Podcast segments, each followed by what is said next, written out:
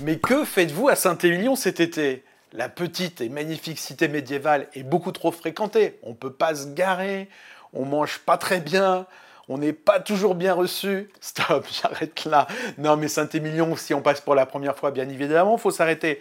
On y va tôt le matin, on se gare au frais, on se promène dans la cité et après on prend la voiture pour aller visiter, visiter trois adresses méconnues mais qui reçoivent bien.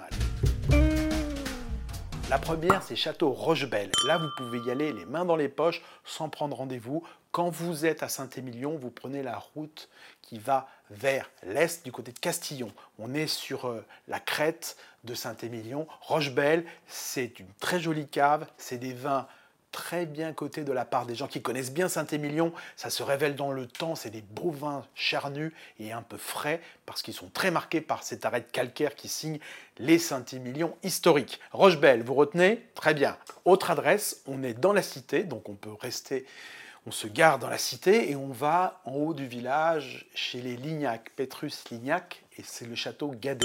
On prend un petit rendez-vous, on passe un coup de fil avant, on sonne, une vieille maison, on rentre, on est reçu par la famille qui vous fera visiter ces caves historiques, puisqu'on est sous les remparts de Saint-Émilion. C'est très beau, c'est plein d'histoires, c'est une famille qui a le verbe haut et surtout des vins très frais, très justes aussi, très digestes.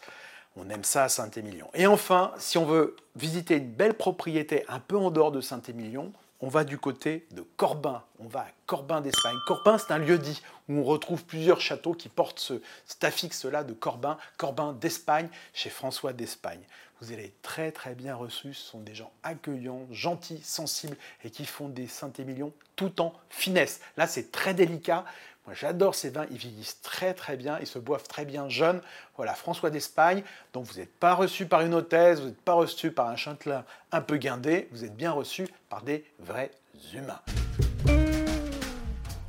Et où manger, où dormir, où manger? Alors, si on veut un spot pour bien voir le vignoble, un peu plus Pomerol d'ailleurs que Saint-Émilion, c'est Château La Dominique. Château La Dominique a un restaurant et une terrasse surtout magnifique. Vous avez vu imprenable sur Château Cheval Blanc et sur, au loin, le Pomerol. La Dominique. Autre adresse, là j'aime beaucoup, très belle carte des vins, une étoile Michelin récemment, c'est le logis de la Cadenne. Là nous sommes dans les petites ruelles pentues de Saint-Émilion. Enfin, où dormir? Bon, beaucoup d'hôtels, pas terrible, terrible, souvent dans Saint-Émilion. Une adresse pour rencontrer des chambres magnifiques, de luxe, certes, mais inoubliables. Château Soutard, très beau château, un quart d'heure à pied du centre de Saint-Émilion. Les chambres viennent d'être faites, c'est du grand luxe, c'est inoubliable.